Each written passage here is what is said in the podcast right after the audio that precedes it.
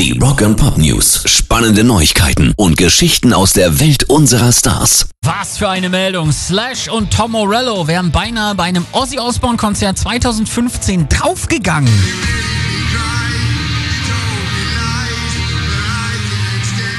Was war passiert? Beide sollten bei der Zugabe am Schluss Paranoid mitspielen und drückten sich hinter der Bühne rum, während Ozzy nochmal Mama am Coming Home alleine sang.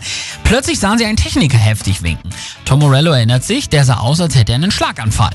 Er fiel fast um, so doll hat er mit den Armen gerudert. Wir wussten aber nicht, was er meint.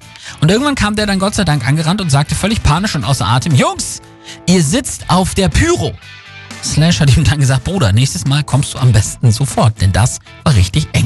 Rock and Pop News. Die Anschuldigungen gegen Marilyn Manson werden immer mehr. Die Schauspielerin Bianca Lane ist das neueste Opfer, das sich jetzt zu Wort gemeldet hat. Angeblich hat sie bereits einen Termin mit dem FBI in Maryland, um gegen den Musiker auszusagen.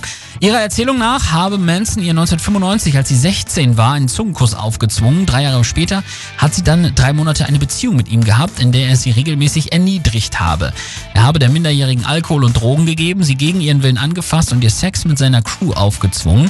Bianca Alain sagt außerdem, das Schlimmste, was er mir einmal sagte, war, dass ich wie eine dreckige mexikanische Hure aussehen würde, weil ich olivfarbene Haut hätte. Pairs Rock and Pop News.